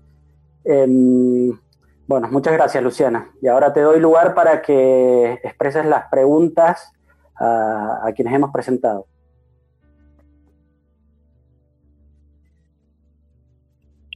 Eh, muy bien, muchas gracias. Muchas gracias a todas las expositoras. Eh, la verdad que hemos tenido una muy buena experiencia eh, y ahora les voy a comentar un poco las preguntas que hubo en el chat. Este, la primera pregunta se la realizamos a Laura. José Bustamante Bismara nos consulta sobre si por algún motivo en particular en la Universidad Nacional de La Plata el archivo está ligado al área de extensión o fue fruto de una decisión coyuntural. Laura. Bueno, voy contestando. Hola, buenos días. Em, en realidad, em, desde no ah, en este momento no depende de extensión, sino que depende de la Secretaría Académica del Rectorado, eh, pero sí fue creado en la Secretaría de Extensión, porque la Secretaría de Extensión venía trabajando en proyectos de investigación con el Archivo Histórico de la Provincia de Buenos Aires que recuperaban la historia de la región y la historia de em, la universidad. Entonces, en esa búsqueda documental, en este proyecto de la Secretaría de Extensión, la universidad empieza a tomar conciencia de que sus propios documentos estaban arrumbados en depósitos en condiciones de abandono y esto dio pie a que la Secretaría pueda crear el archivo histórico. El archivo histórico hoy depende igual de la Secretaría académica, pero ese inicio tuvo que ver con, con los proyectos que se hicieron con el Archivo Histórico de la provincia de Buenos Aires.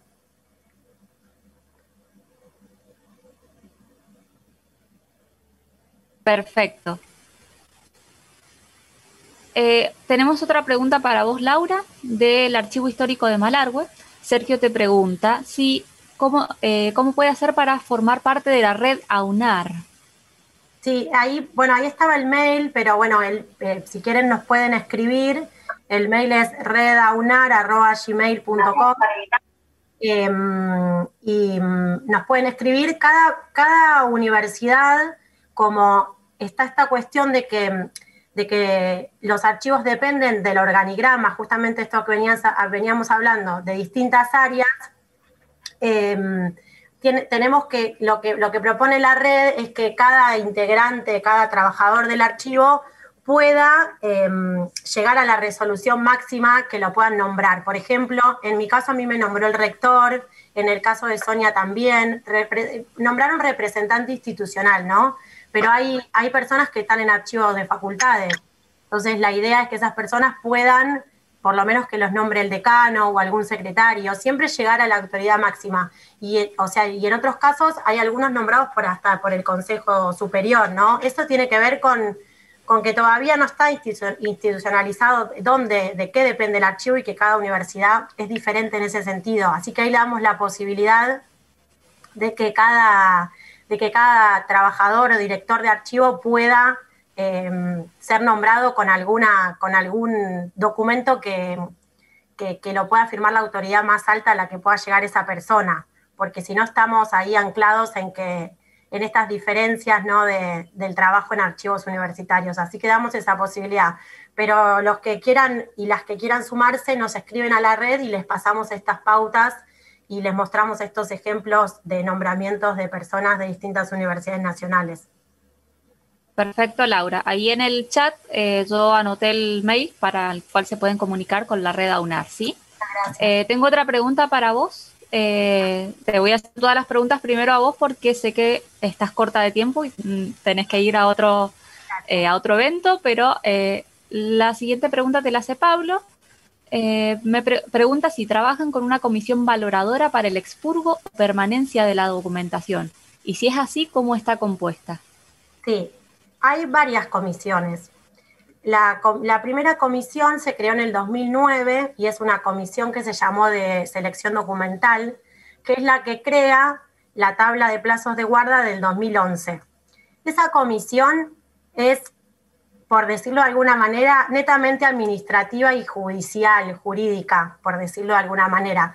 No hay archivistas, sino hay historiadores que conforman esa comisión, porque todavía ni siquiera estaba creado el archivo histórico. El archivo histórico es reciente, es del 2013. Entonces, esta comisión se crea en el 2009 con em, jefes de mesa de entrada, la parte jurídica de la universidad y la parte de la Secretaría Administrativa.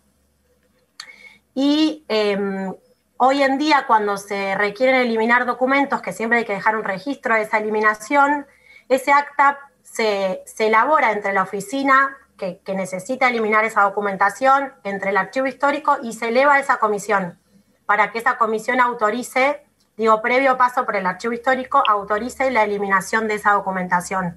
Podemos compartir también algún expediente donde se registra este trámite de eliminación documental, que está bueno el procedimiento eh, tampoco se elimina documentación en la vía pública, sino que se destruye el papel y se dona em, para, reciclado, ¿no? Eh, y, se, se anexa a ese expediente de expurgo la, destrucción de esa documentación. Porque es importante porque hay datos, hay, hay datos. No puede haber documentación que diga UNLP tirada en un container o en un árbol, digo, eso no puede pasar, no nos puede volver a pasar, porque ha pasado. Entonces, em, la idea es generar un protocolo de eliminación de documentación. Y después hay otra comisión que ya es del 2017, que es más interesante desde el punto de vista archivístico e histórico, que es una comisión de políticas integrales para los archivos de la universidad. Esa sí está integrada por, la, por directores de biblioteca, por, por el archivo histórico, por el secretario administrativo y por historiadores. Entonces ahí se genera otro tipo de política archivística más integral. Eh, esa sería como... Y después la, mm, hay otra tabla de plazos de guarda de una facultad, porque también depende, el archivo en donde estemos parados, depende la tabla de guarda que necesitemos. La tabla de guarda que yo te mencionaba, Pablo, es del 2011 y es de documentos producidos por el rectorado, que no es lo mismo que los documentos producidos por las facultades. Entonces ahí hay que seguir trabajando en eso también, en poder identificar las series documentales y qué valor le damos para el, para el paso. Hay que tener en cuenta, y ya termino, que las tablas establecen plazos administrativos y legales, no históricos. Eso después debería pasar, más si no hay historiadores en esa comisión, debería pasar por una comisión que evalúe si esa documentación este, va a tener valor secundario, valor para la historia, para la memoria, como testimonio. Esas tablas, tanto las, las, tablas que propone el gobierno nacional son, eh, las tablas nacionales son de plazos legales. No hay un establecimiento de, un de plazos históricos. Eso lo debe evaluar cada institución después. Perfecto. Eh, bien, eh, aquí hay una pregunta, pero la respondiste recién, que es eh, para cómo formar parte de la red AUNER. Este, ya dejamos el mail en, el chat para que puedan coordinar con la red AUNER este, y allí obtener toda la información que necesitan. ahora, Sonia, tengo una consulta para vos de José Bustamante Bismara. Eh, él te pregunta si tienes alguna sugerencia para emprender desafíos como estos en instituciones que no tienen archivología desarrollada en sus carreras. Eh, bueno, eh, muchas gracias, buenos días a todos. bueno, gracias José por, tu pregunta. bueno, un poco fue lo que yo comenté en la experiencia del caso de San Luis. O sea, nosotros, de hecho yo no, soy archivóloga, no tengo el campo de historia educación, y mi inquietud siempre fue desde la investigación, ¿no? O sea, esto para los que investigamos, eh, digamos, en estos campos de conocimiento, para nosotros el tema de tener un, archivo organizado o poder contar con la accesibilidad de las fuentes es clave para las investigaciones. Eh, así que un poco fue, como comenté en la presentación, pensar en una estrategia que nos permitiera, digamos, a corto plazo, poder resolver, digamos, esta problemática que nosotros teníamos y que debíamos universidad y por eso, eh, digamos, que sugiero, digamos, para estos, estas universidades, como el caso de San Luis, eh, que no tenemos ni carreras de archivología, como yo mencioné, ni carreras de otros campos que permitan poder fortalecer estos espacios, pensar en estas estrategias, ¿no? O sea, porque inmediatamente se creó el programa Historia y Memoria, y, este, bueno, obviamente, bueno, me nombran a mí como coordinadora, este proyecto que presentamos y, este, y bueno, ahí se puso, se refuncionalizó el espacio del archivo, porque como les decía, el archivo histórico de la universidad simplemente había sido creado en los papeles por el Consejo Superior, y, estaba por, creado por eh, ordenanza del Consejo Superior, pero nunca funcionó como un archivo, de hecho ni siquiera está todavía aún en la Entonces, eh, puede entrar, digamos, por este a través de esta estrategia del programa Historia y Memoria para que nos permitiera de alguna manera poder visibilizar y legitimar el espacio del archivo eh, histórico ¿no? de la universidad, que bueno, el, general de la comunidad universitaria no sabía que ya había sido creado. ¿sí? Entonces, bueno, fue, eh, digamos, un, trabajo muy arduo, eh, digamos, de de apoyo también en las gestiones, pero básicamente de, de mucho trabajo de gestión, ¿no? porque nosotros no teníamos absolutamente nada organizado de los fondos. Como les decía, toda la documentación estaba en depósito. Así que bueno, un poco eh, lo que yo, digamos, intenté compartir con ustedes, esta experiencia, digamos, de cómo poder pensar en estas estrategias que nos permitan poder crear archivos y políticas de, de historia y memoria de las instituciones, en las universidades. Sí, exactamente. Yo creo que todos hemos tenido eh, el, el, problema de llegar a un archivo y reconstruir, ¿no? Eh, tengo otra pregunta para vos, Sonia, de Pablo, que te pregunta si el archivo de la Universidad Nacional de San Luis ingesta documentación de la propia institución o cómo les llegan los documentos hacia su propio archivo. bueno, como les decía recién, o sea, nosotros estamos en proceso de organización de nuestro archivo histórico muy eh, incipientemente, si bien tenemos bastante trabajo realizado, eh, nosotros, bueno, ya tenemos asignado un espacio físico, porque, bueno, es como para que se ubiquen y poder este, responder la pregunta de Pablo. Eh, la documentación se encuentra en un tercer subsuelo, y todo lo que sería el, depósito, digamos, las distintas dependencias de la, de la gran parte de las facultades. Entonces, eh, a nosotros nos asignaron el primer nivel ¿sí? del subsuelo para alojar lo que sería el archivo histórico de la universidad. Entonces, lo que nosotros estamos haciendo es centralizar en lo que sería el archivo histórico ¿sí? Eh, la documentación que tiene valor histórico. Recién hemos empezado por el fondo de la escuela normal, ¿sí? que es bastante, que, lo están haciendo de trabajo asiduamente las becarias y bastantes que trabajan en el espacio.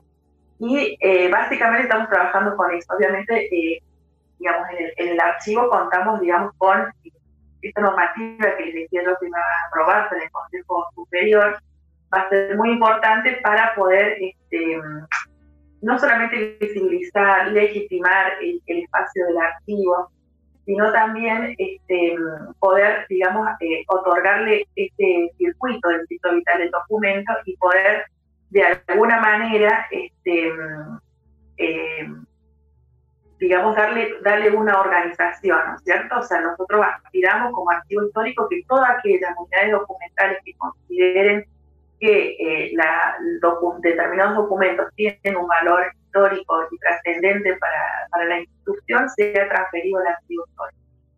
Eso por un lado. Y después tenemos las donaciones que recibimos bueno, continuamente de, de, bueno, de, de, personas que están jubilados y que, bueno, que nos han donado no solamente documentos, sino también sus bibliotecas. Entonces, bueno, contamos con, con todo este, eh, digamos, eh, diversidad, digamos, de documentación, este, digamos que estamos justamente en proceso de organización.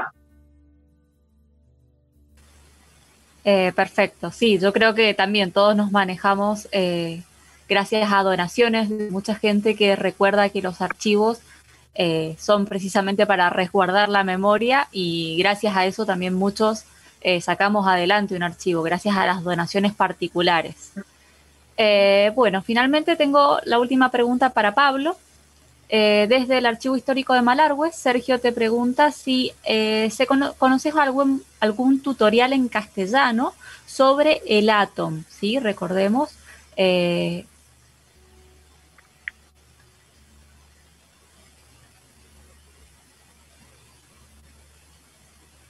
Ajá.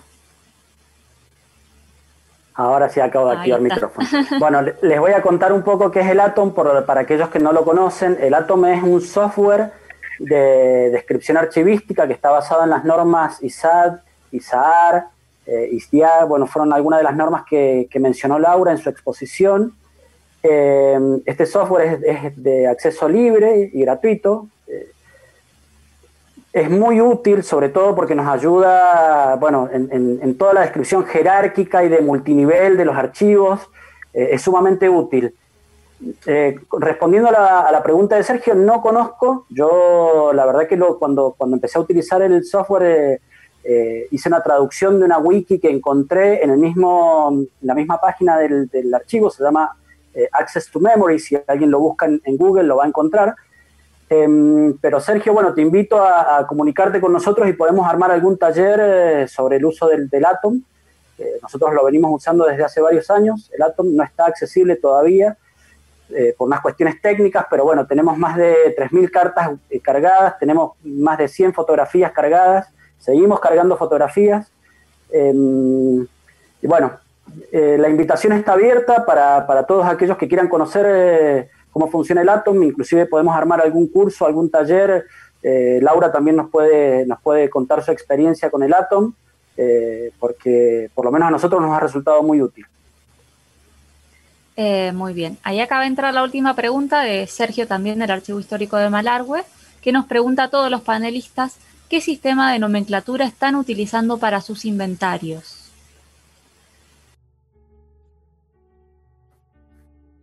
Quieren yo les contesto, pero... Sí, Dale, dale, eso. Eh, pero... que lo explicó Laura en su exposición. Sí. sí, en realidad hay un código de identificación que lo que permite mm, identificar cada fondo, cada sección, cada documento como si fuera, vamos a hablar así, em, en un sentido coloquial, el DNI, no hay otro documento ni otro fondo que tenga ese mismo código. Em, lo único establecido en nuestro país es que tiene que empezar con AR, que es una disposición a nivel internacional, después la institución que conserva esos documentos y después el código del documento en sí. Eso es muy importante para todos los procesos, no solo para identificar eh, ese fondo en particular o esa sección en particular o ese documento en particular, sino para reproducirlo en lo que es la digitalización, porque como, como nombré así rápidamente, no hablamos de digitalización, pero si no todos los documentos se llaman PDFA o se llaman uno o se llaman dos y no tenemos el contexto de producción, que es lo que nos hace entender lo que es un documento de archivo. Totalmente. Entonces, no podemos perder eso ni en un centro de documentación, ni en las donaciones, ni nada. Nunca podemos perder ese contexto porque hace a la información que nos da el documento. Em, entonces es muy importante y estuvo interesante la presentación de Pablo desde ese lugar, digo, desde las preguntas que nos hacemos desde, desde que la, la teoría archivística dice una cosa y la realidad claramente es otra. Em, pero que hay cosas que no podemos perder de vista como estas, ¿no? Porque perdemos, perdemos la información del documento. Eh, tengo ejemplos para dar, digo, una fotografía que no tiene su contexto de producción y es un documento de archivo, solamente vamos a poder inferir lo que estamos viendo. Ahora, si nosotros contextualizamos ese contexto de producción, la información que nos da ese documento fotográfico es muchísimo más que la que, tenemos solamente con lo que vemos, digo, ¿no? O con la fecha o con un título. Eh, entonces, ese contexto de producción no hay que perderlo en ningún, en ningún tipo de, documentos, no solo en los fotográficos, que son por ahí los que se ven más aislados, ¿no? Y los que, pero digo, ahí hay un trabajo archivístico em, muy importante. Y, mm, y, con respecto a, esta cuestión, que por ahí no quedó claro, el, archivo histórico de la UNLP no se traslada a la documentación de las demás dependencias de la universidad. Cada archivo de los que fui nombrando la exposición conserva los documentos que genera la propia facultad, por ejemplo. La Facultad de Arquitectura conserva sus documentos, no se trasladan al archivo. Lo que sí hay un sistema, porque el cuadro de clasificación de la universidad es eh, de toda la universidad. ¿Sí? En ese sentido hay un sistema archivístico y que se refleja en el ATOM, que era lo que hablábamos recién. El ATOM nos permite a nosotros decir a dónde están ubicados esos documentos, porque no siempre están los eh, documentos históricos en el archivo histórico, sino que cada dependencia eh, los conserva y los organiza. Lo que hay en su sistema, porque el archivo histórico viene a coordinar y asesorar a los demás archivos. ¿no? Pero no hay un traslado de la documentación. Piensen que la UNDP tiene 17 unidades académicas, 5 colegios de pregrado, jardín maternal, eh, museos, bibliotecas. Es imposible esa reunión de documentación y es mucho más rica que quede también en la misma dependencia. Los archivos escolares en las escuelas.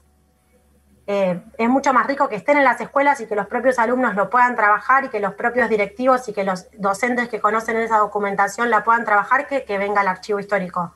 Digo, como también como una estrategia, digo, podemos crear distintos sistemas de acuerdo al, al volumen documental, de acuerdo al lugar que tienen. Entonces, eso también hay que considerarlo en nuestros, en nuestros archivos. Me parece como importante decir eso. Lo más importante es dónde están esos documentos y que el Atom nos permite recuperar eso, porque después nos pasa mucho que hay fracciones de series en distintos espacios. Nosotros tenemos el caso de las actas del Consejo Superior, una parte está en la biblioteca pública, que es la Biblioteca Central de la Universidad de La Plata, porque no existía un archivo histórico.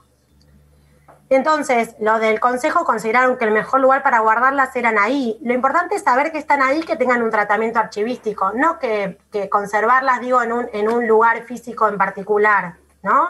Y, el Atom nos permite recuperar esa, ese cuadro de clasificación y saber a dónde están y esa descripción, ¿no? Por más que físicamente estén en distintos lugares. Entonces eso, eso hace muy interesante también al sistema. Eso. Totalmente, de acuerdo, sí, tal cual. Eh, bueno, no sé si alguien más quiere, quiere expresar algo. Eh, Sonia, Laura, no sé si quieren hacer algún cierre de sus presentaciones.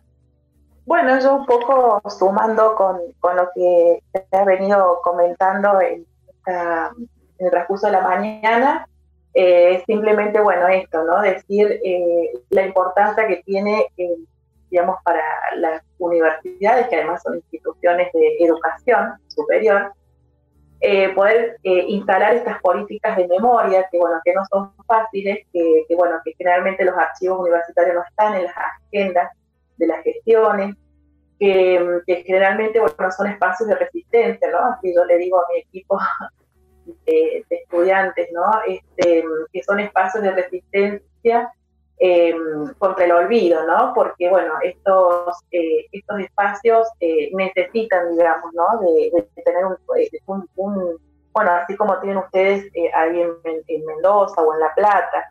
En el caso de nosotros no tenemos una estructura, ¿sí? como les decía, ni siquiera estamos en el organigrama.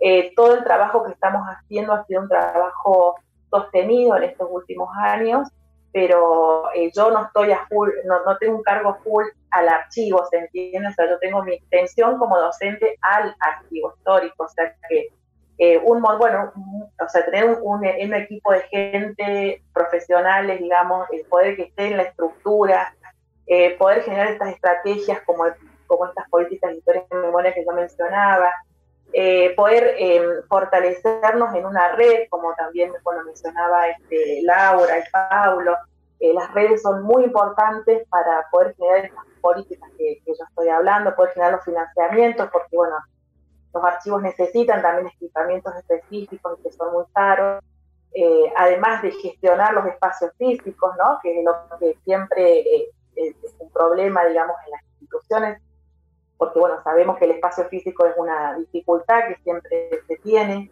Eh, bueno, son como, como muchas cuestiones para, para tener en cuenta, digamos, eh, para quienes estamos trabajando en estos espacios.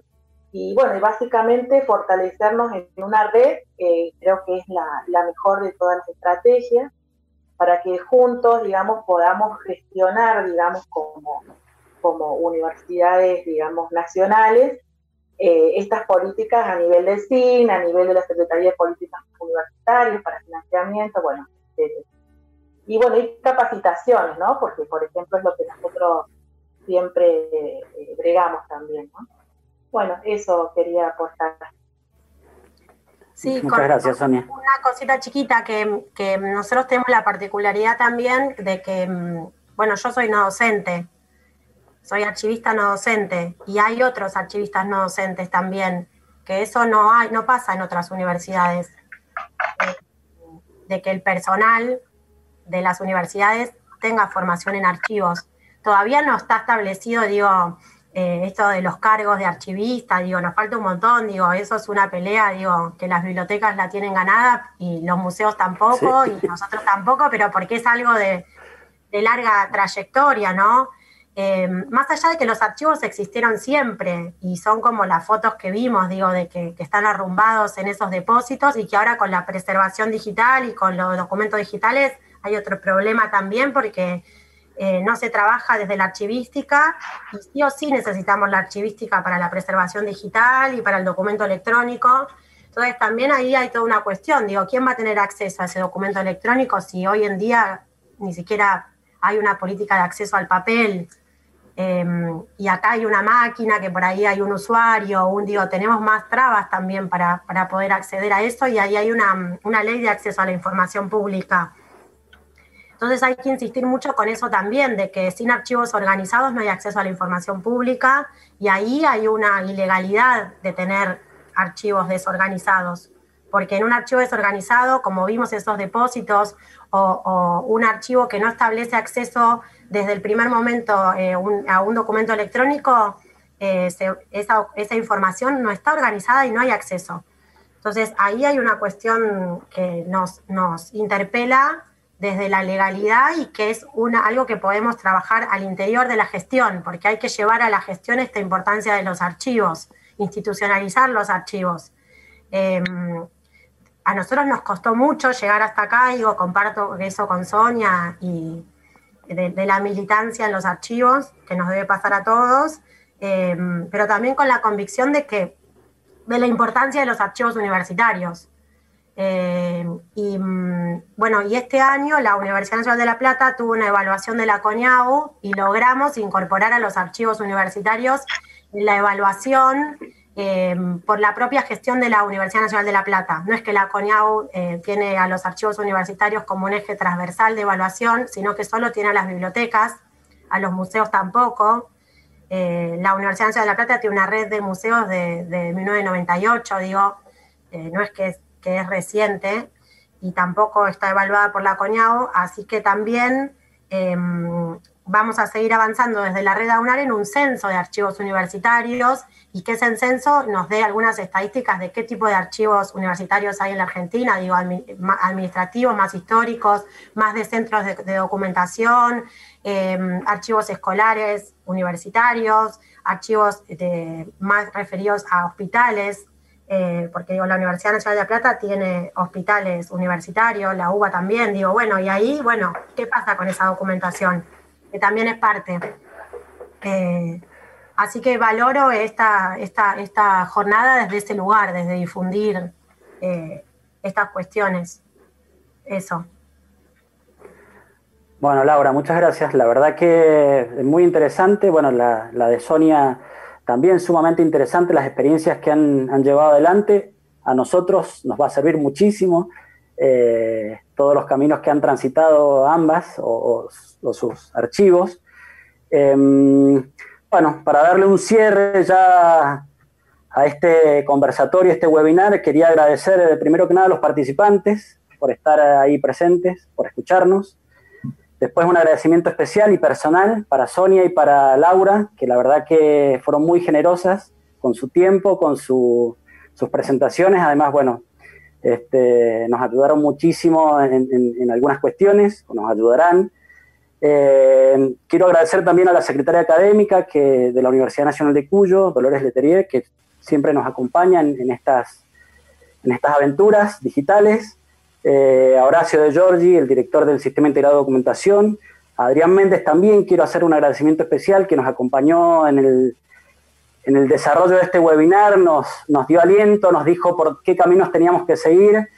Este, bueno, a la gente de la Rediap que también nos da su apoyo. Y finalmente quiero dar el, mayor de los agradecimientos eh, a Juan Manuel, que es quien está detrás de cámara, que es también que nos soporta día a día con cada, con cada locura que tenemos con el tema de la comunicación, es nuestro comunicador ahí en el Sistema Integrado de Documentación.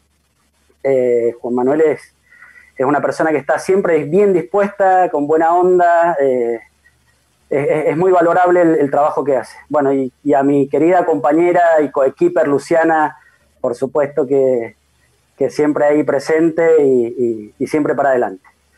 Eh, les doy gracias a todos y, bueno, damos por, por, terminado este conversatorio.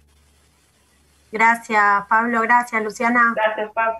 gracias, Sonia, Laura. Adiós, muchas gracias. Adiós.